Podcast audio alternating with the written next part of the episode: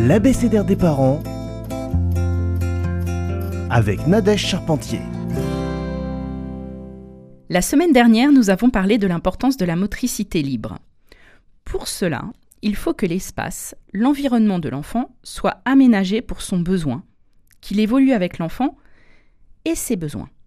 Il ne faut pas trop d'objets de stimulation, mais il en faut le juste nécessaire pour le soutenir dans son développement.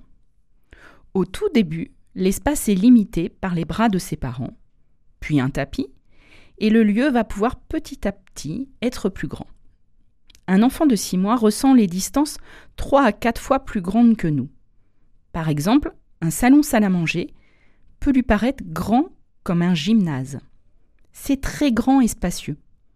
Cela le déstabilise et l'insécurise. On peut alors le sentir désorganisé et anxieux.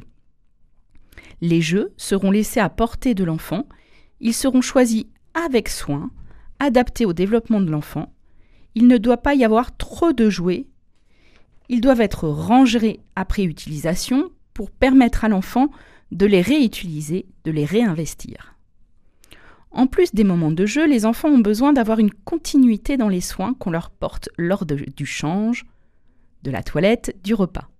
L'adulte devient alors sa référence. Nous parlons donc de l'adulte référent. Les moments de soins sont pour l'enfant un lieu de construction, de remplissage de sa sécurité affective. Ces temps sont des temps privilégiés de qualité entre l'adulte et l'enfant.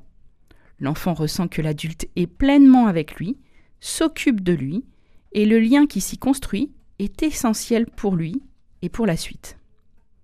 Les mouvements de l'adulte doivent être doux, enveloppement, contenants.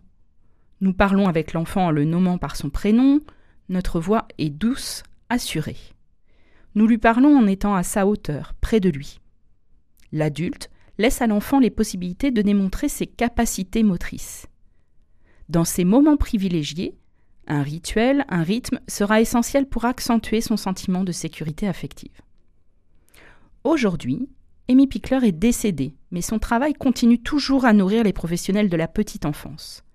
La pouponnière Loxy est devenue depuis 2006 un lieu d'accueil parents-enfants et une crèche, et le travail d'Amy Pickler continue. Ils démontrent, grâce à leur fonctionnement, dans une structure et non plus dans une pouponnière, que c'est possible de prendre en compte l'enfant comme une personne dotée de capacités qui, dans un environnement bienveillant, va pouvoir se développer harmonieusement. En France, l'association Amy Pickler est très dynamique et continue son travail pédagogique auprès des familles et des professionnels français. Chapeau bas, Amy Pickler, et merci pour toutes tes recherches qui nous ont permis de voir l'enfant autrement.